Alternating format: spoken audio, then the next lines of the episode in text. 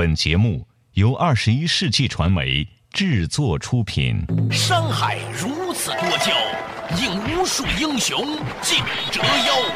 数风流人物，还看我是梁东。大家好，我是吴伯凡。两个男人孕育五年，梁东、吴伯凡帮你坐着打通经济生活任督二脉，东吴相对论。好戏马上开场。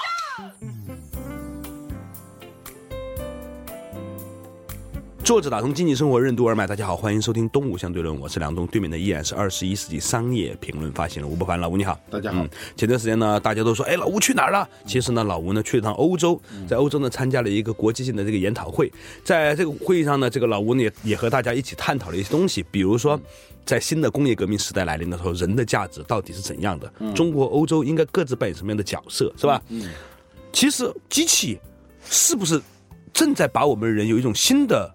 这种挤压，就我们以前在动物里面也讨论过一个问题嘛。前面我们说到过的这一个，这个神一样的同声传译员，对，那让我肃然起敬的，是不是？十五年以后，如果这个机器足够智能的话，这么一个人都可能失业。我觉得他是最不容易失业的一种职业。对呀，嗯，所以。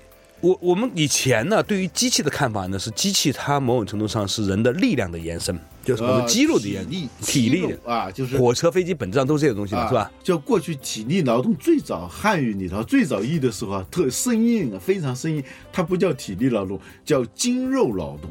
以前的机器差不多都是对人的体力的一个延伸，后来那是感觉的延伸呢。比如说手机、可视频电话，就是我们眼睛、耳朵的延伸嘛。嗯，对，感官的延伸。对，现在最可怕的事情是开始对我们的脑神经开始延伸了。对，啊，灵长类机器人出现了。嗯，对，到欧洲之前呢，正好有一本书呢。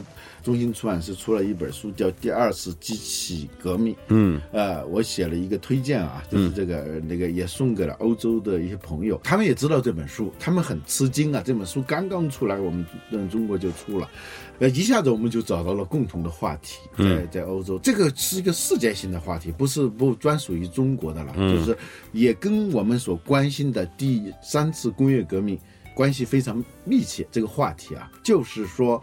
如果第一代机器，我们把它在此我们这个时代之前，嗯，往后看的所有的这个机器，包括在农业时代出现的那种，呃，水车，还还不是用用钢铁做的，就是农村里头，我小时候看到这种那种水车，嗯，那也是一种人的体力的延伸嘛，嗯。啊，到后来的，就是工业革命是以一个一七七六年瓦特。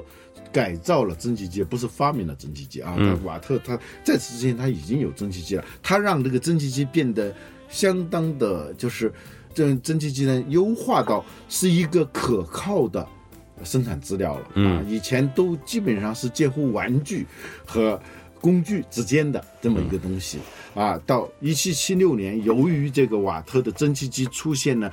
工业革命就开始了，它最早是用于纺织嘛，纺织机嘛，啊，真理纺织机。后来坐火车是吧？火车它都是呃都是跟蒸汽机有关的嘛。再后来我们看到一些大吊车是吧？包括后来的什么集装箱革命等等，都是一个对人的体力的一个巨大的延伸。你看那个公路修的那个速度。过去古代啊，修一条路，那那那真的是很难很难的。嗯啊，我现在我们那种速度，尤其是我们中国速度，修高速公路、修隧道的那个速度，之所以那么快，还真的是仰仗于这些四肢极其发达的这种机器。过第一代机器可以概括成头脑简单，简单到几乎是没有的啊，它没有什么智能的，有一丁丁点智能。第二次机器革命。指这个体力的延伸到脑力的延伸，也就是说，它变得有头脑了，头脑不那么简单了。可能刚开始比较简单，后来不简单。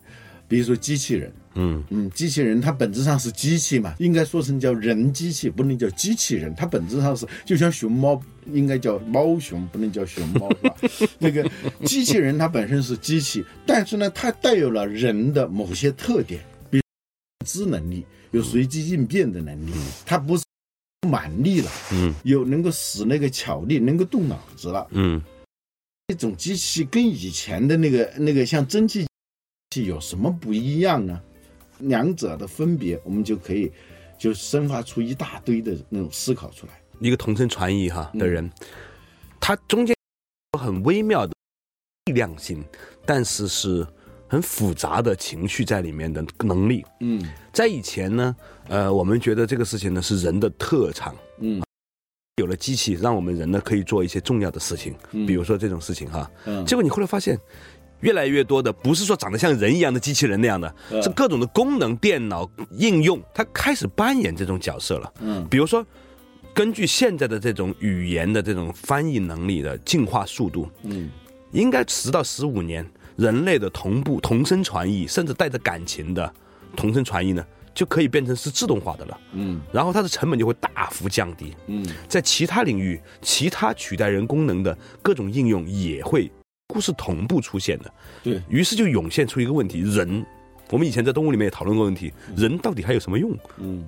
第一代机器作为人的体力延伸的机器，它是人类的帮手。嗯第二代机器呢，它既是人类的，比如说电脑嗯，啊、智能手机、机器人、它也是，啊，高智能的这种同声传译的嗯嗯嗯。这种未来的这种机器，它人类的帮手，也可能是人类的对手，嗯。因为它具有认知能力，同时它还有学习能力。在某种程度上，它如果你不加以遏制的话，它有它的自己的呃做判断的能力。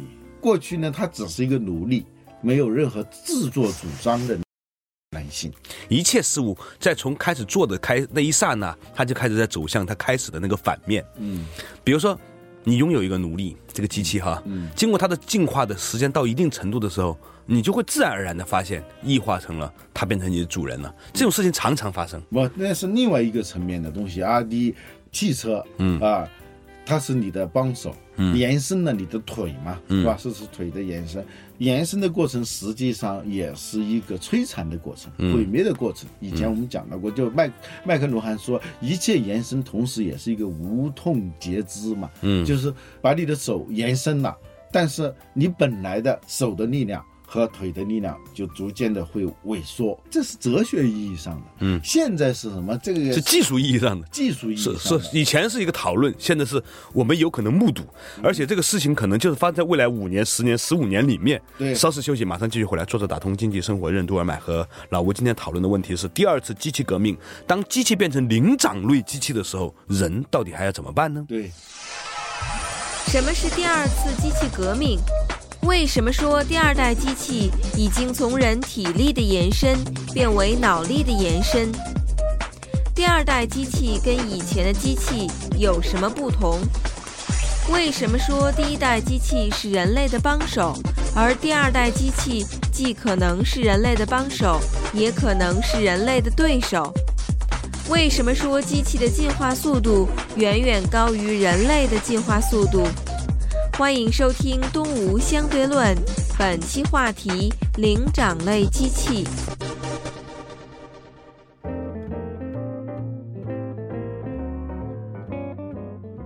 作者打通经济生活任督二脉，大家好，欢迎收听东吴相对论，我是梁东，对面的依然是二十一世纪商业评论发行人吴伯凡，老吴你好。大家好。老吴呢，我们今天谈论的一个话题啊，就是第一次的机器革命呢，是机器延伸了我们的肌肉。机器是我们的帮手，但是随着现在的机器人，尤其是大数据的集成，尤其是很多的应用和技，我们不是说机器人哈，很多的应用，它开始在模仿、学习人的思维逻辑，甚至慢慢慢慢有它开始制作的判断的时候，嗯人到底怎么办？搜索引擎啊，慢慢慢慢的，它背后有它的整个的运算逻辑嘛。现在很多的那个答案都是经过网上的这种进化，最后给到你的。对，啊，慢慢慢慢的，你看见什么东西和不看见什么东西，是它生成的了。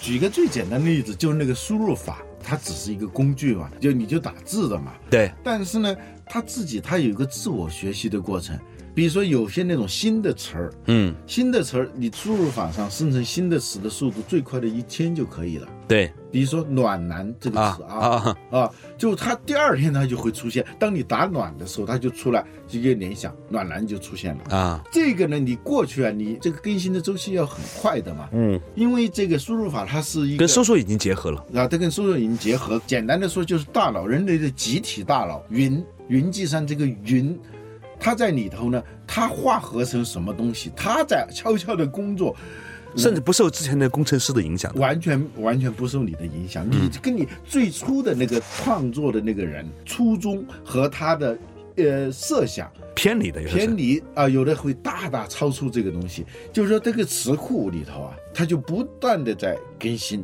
它是一种自动的更新，它随时就在增加那个词，这是一个最简单的例子啊。，对也就是说，它有某种自我进化的能力。第二次机器革命这本书里头，它讲到了三个动力啊。新一代这种机器啊，我们把它叫灵长类机器，它有思维能力，有学习能力有学习能力。甚至慢慢还有情绪了。对这个学习能力，也就是说，它有一种自我优化的、进化的这种能力。嗯啊，过去的机器它它要优化一点，一定是有另外一个人去做的，人让它优化一点。现在呢是它自己可以优化，基本的差别就在这里头啊，就是说一个是体力的，一个是脑力的，而且它有一个背后有一个特别要命的东西，比如说我们灵长类，我们人是灵长类动物啊，那个猿呃猴我们的近亲，但它这个大脑的进化的速度啊。是很慢的，嗯，你说这几千年来，我们说我们比孔子、比苏格拉底时代的人聪明多少？比那个大佬来说，嗯你很难说比他聪明多少，甚至你可能还不如那个时候的人。但是以跟计算机有关的东西，它的速度呢，它是都遵守这个摩尔定律的，就是十八个月，性能提高一倍，价格降低一半。过去啊，我把那电脑坏了的，我都我都拿去就就就扔了，或者说就很廉价的卖了。现在我就不卖了。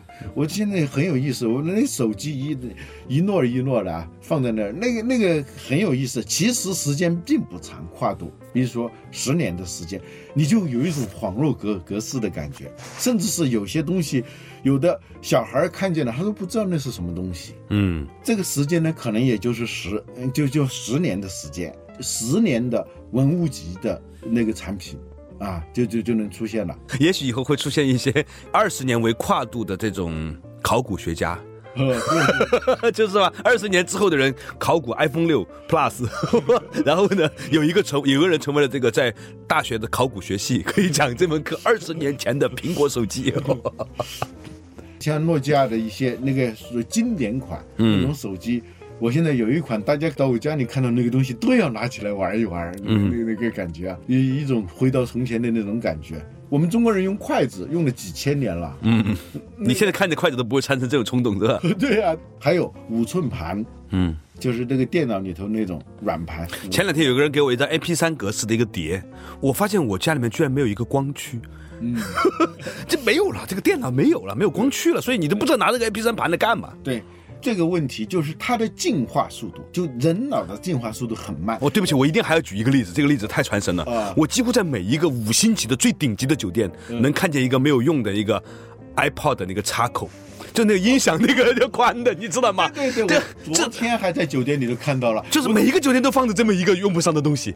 当时你知道吗？就刚 iPhone 刚出来的时候，我在广州有一个酒店叫博尔曼那个酒店里头有，我觉得这个酒店好酷啊！啊你就是那个 iPhone 往上头一插，啊，还可以充电，还可以放音响充。电又可以音，那个音响很好。对啊，当时现在呢就都成了文物了，它也不能改造一下，它那完全是个废品了。这个细节特别有意思继续放在那，再放个五年，它就成文物了。再放个五十年就成为名贵文物了吧？古迹。啊，对，电脑的这个进化速度它极其的快，加速度的成长，使得人的人脑跟电脑的竞赛发生了很微妙的一个很微妙的一种状态。我要提醒大家，大家讲到电脑的时候，千万别想到这个一个笔记本啦、一个电脑、一个 PC 啊，不是的。我们今天讲的电脑其实是一个系统集成。就是数字化技术的各种机器啊。这里还是要重复一下那个古老的故事，就是那个国王跟农夫下棋的那个故事啊。嗯，那个故那个故事稍微有点复杂，但是我觉得这个故事极其深刻啊。稍事休息，马上继续回来。作者打通经济生活任督二脉，东吴相对论。什么是第二次机器革命？为什么说第二代机器已经从人体力的延伸变为脑力的延伸？第二代机器跟以前的机器有什么不同？为什么说第一代机器是人类的帮手，而第二代机器既可能是人类的帮手，也可能是人类的对手？为什么说机器的进化速度远远高于人类的进化速度？欢迎继续收听《东吴相对论》，本期话题：灵长类机器。作者打通经济生活任督二脉，大家好，欢迎收听《东吴相对论》，我是梁东，对面依然是二十一世纪商业评论发行人吴不凡，老吴你好，大家好。哎，今天我们讲到是第二次机器革命提到的这个变化，嗯啊、电脑或者是互联网应用吧，这样可能更传递我们想讲的东西。它的很多功能，它遵守的一种所谓的摩尔定律，就是每十八个月功能增加一倍，然后呢成本降低一半。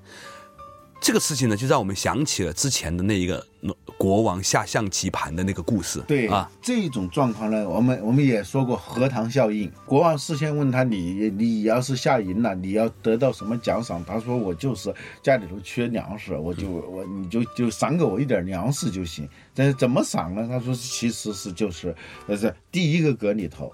放一粒米，第二个放两粒米，就这样放。那国王一听这个，这才有几粒米啊，这样就。但如果按这个计算的方法，也就是说，它相当于就是就是要乘六十三次嘛，是吧？二的六十三次方，二的六十三次方。据说这个数字我没有算过啊，是是据说是十八个零。嗯。呃，一的后头十八个零，我们就第一粒第一个格子里面放一粒米，第二个格子里面放两粒、四粒、嗯八粒、十六粒，是吧啊？对放到第六十四个格子的时候，对，那那它后面有多少粒米呢？我我只知道说有有十八个零，有八个零就是一个亿啊，就你就去算去吧，这叫指数级增长啊。嗯，复利效应也是是。这样对复利效应。富在爱因斯坦说过，世界上最大的能量不是核能量，而是复利。人老是不遵守这个这个规律的。嗯你能做点加法就不容易了，你不做减法，不做除法就很不错了啊。嗯其实很多人到一定年龄的时候，加法是反正是做不成了。嗯，逐渐的，然后就开始做减法，再到后来就是做除法了。这一个机器它的智力的提升，你不要瞧不起它，它现在是不行，但是它的速度，它可怕的就是它的这个指数的这种指数的速度，这个基点，奇怪的奇这个字啊，它就临近那个基点，就是那个那个平衡点了以后，再过了那个那个那个点以后，那就完全就倒过来了。所以巴菲特最多的钱都是他五十岁以后挣的嘛。对他五十岁以前不是很很有钱的，对。原因是什么？他他盘子越来越大，他可能是我们知道这个人类历史上玩投资玩的时间最长的人之一了。嗯，啊，他很早很早的时候，十几二十岁开始做关键是他能长寿嘛？对啊这个很重要他多活一年，他就是就像那个格子，象棋那个格子，六十三个格子，第六十三个格子其实不多的。到第六十四个六十个格子的时候，都还是还呃比较少的。你但是六十一、六十二、六十三、六十四的时候，那就非常可怕，就像是这个发工资，第一天发你一分钱，呃，第二天发你两分钱这个工资。但如果这个月是二十八天呢，你就你就收入就很低的。到三十一天的时候呢，你的工资应该是一千零二十四万美元，是吧？这么多，啊，如果那个月是三十天呢，你只有五百一十二，呃，你只有五百一十二万美元。如果是二十九天呢，你可以算的嘛，是吧？所以一定要活得长啊，老吴。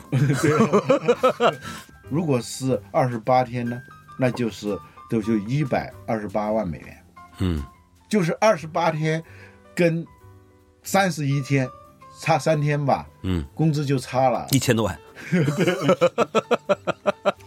他是真正与时间做朋友的这个机器人，单个的他恰恰是时间是他的敌人。对，一旦那个机器做出来，它就很快的贬值。嗯，但是整个的机器人，就灵长类机器，它是与时间做朋友的。这个物种的快速进化，会总有一天把我们和它的关系变得非常的、非常的微妙。当然，也可以说非常的紧张。这个事情，就老吴，你有没有那种感觉哈？嗯，今天我们往前看十年，和往后十年呢是不一样的。嗯，这就像二十八天的前五天和二十八天的后五天怎么一样呢？对就我们觉得现在是这样子的，就是说，也许我们有机会能见到一个五千年未见的真正的大变局。这个变局就是我们能目睹。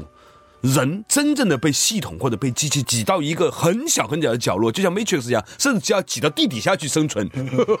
这个事情以前呢，我们在看电影都看过，嗯，但是有没有想过这个事情可能就发生在我们这一辈人身上，未来五年、十年里面？最近的好多互联网公司，我看联宏啊，那个马化腾他们都让自己的员工读那个基点宁静嘛，对，就是那那那那本书嘛，是吧？对，那那个就是逆转的那那那一刻，或者说只是。实质性改变的，就是显而易见的那个改变的那个东西，一旦出现的时候，那再往后这就完全是不一样了。比如说啊，我就不讲到那个，就是欧洲和中国的竞争啊，他们有很多的流程，很多的工艺，它是非专利的，因为那些东西没有明确的指标和数字啊，嗯，你是你是很难申请专利的，嗯，但是恰恰是它产品的竞争力之所在。别的不说，就说汽车吧，嗯，就国产的，我们国产的汽车和他们原产的那个汽车之间的那个差别，其实是很大的，嗯，连关门那个声音听的都不一样，那个业内人士跟我介绍，嗯。就是说，其实差别就在于他们这些厂啊，德国派来的这些工人的数量的多少，决定了它在国产化的产品的那个质量。嗯。那种东西叫 know how 啊，就是说它不是 know why，不是 know what，嗯，know how 就是说我只知道怎么做，但你问我为什么要这么做，我不知道。嗯这些老工人往往是这样的，嗯啊，不能够编码的，不可能明确陈述的那些知识，它不是专利，但是它呢，它是一个核心的能力、核心的知识和竞争力。这些知识是由什么来的呢？它是在时间里头沉淀出来的，也可以叫时间的玫瑰。机器这个事情就是这样是吗？呃，以前你曾经讲到，如果对一个脑中医、嗯或者一批脑中医，对他们的药方进行这个进化式的采采集，然后发研发，大数据的这种研究以后，嗯，他们很快的把你这个人的开方的特点，连你自己都不知道的对那些东西，他能够抽抽出来。对，如果这个量足够的大，研究的时间的跨度足够的长，不仅是一个人，他研究很多的人，最后他得出来的那个东西也是一种隐性知识啊。比如说大数据，它也包含一种隐性知识。为什么这么讲呢？就是说，比如在你的服务器里头，呃，就一个做搜索业务的公司，它是不懂医学的，不更不懂什么流行病学，但是。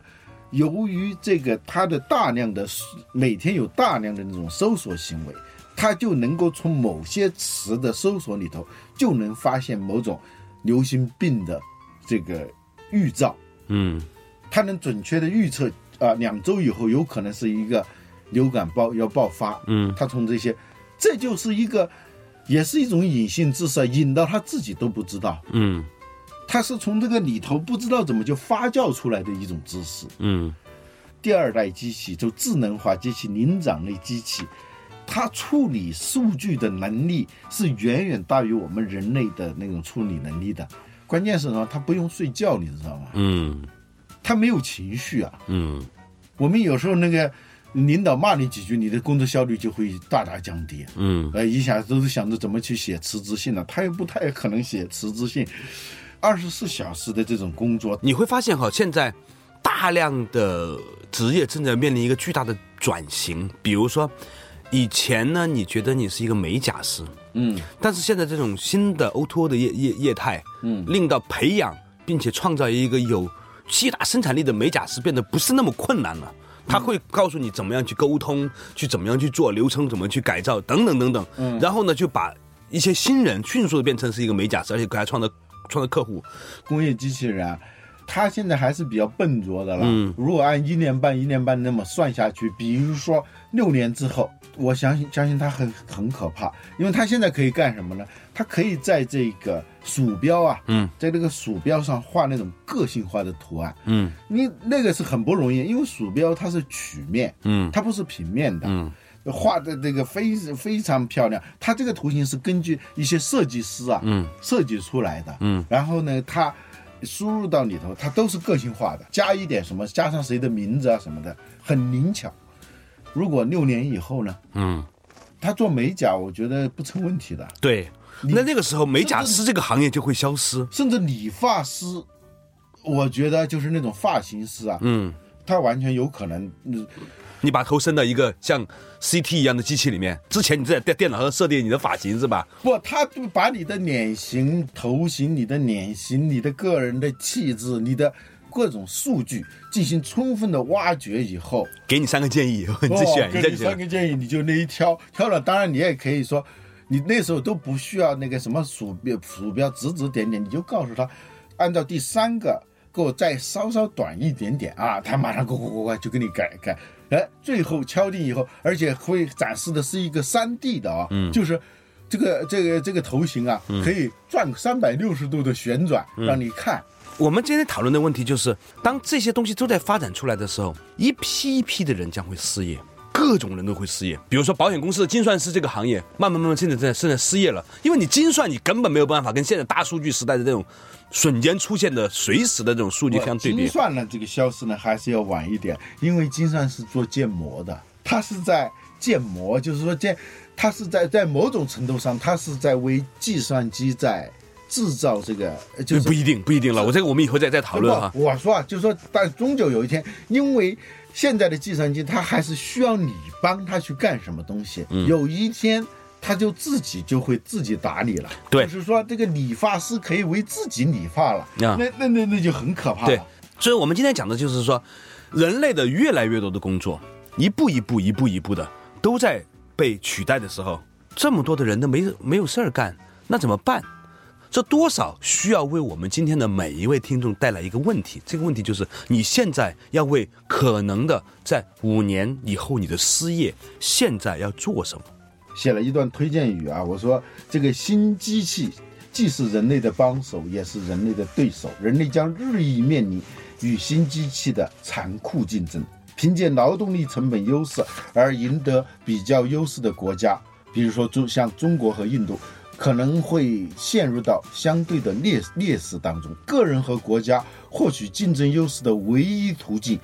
是如何以四两拨千斤的太极手法赢得竞争，做只有人能做的事，干机器自叹力不胜任的活儿，找到最不易被机器夺掉饭碗的职业，这是这个美丽新世界里头的国家、企业、个人竞争战略的基点。最可怕的事情是我现在也想不到有什么事情是不能够被机器取代的。不过呢，根据一些我们的过往的经验和智慧哈，当人被逼到绝处的时候，也许他就能发展出一种他之前想都不能想到的能力了。啊，人可能又会进化出一种新的能力。也许我们可以未来看得到。感谢大家收听今天的《动物相对论》，我们下一期同一时间再见。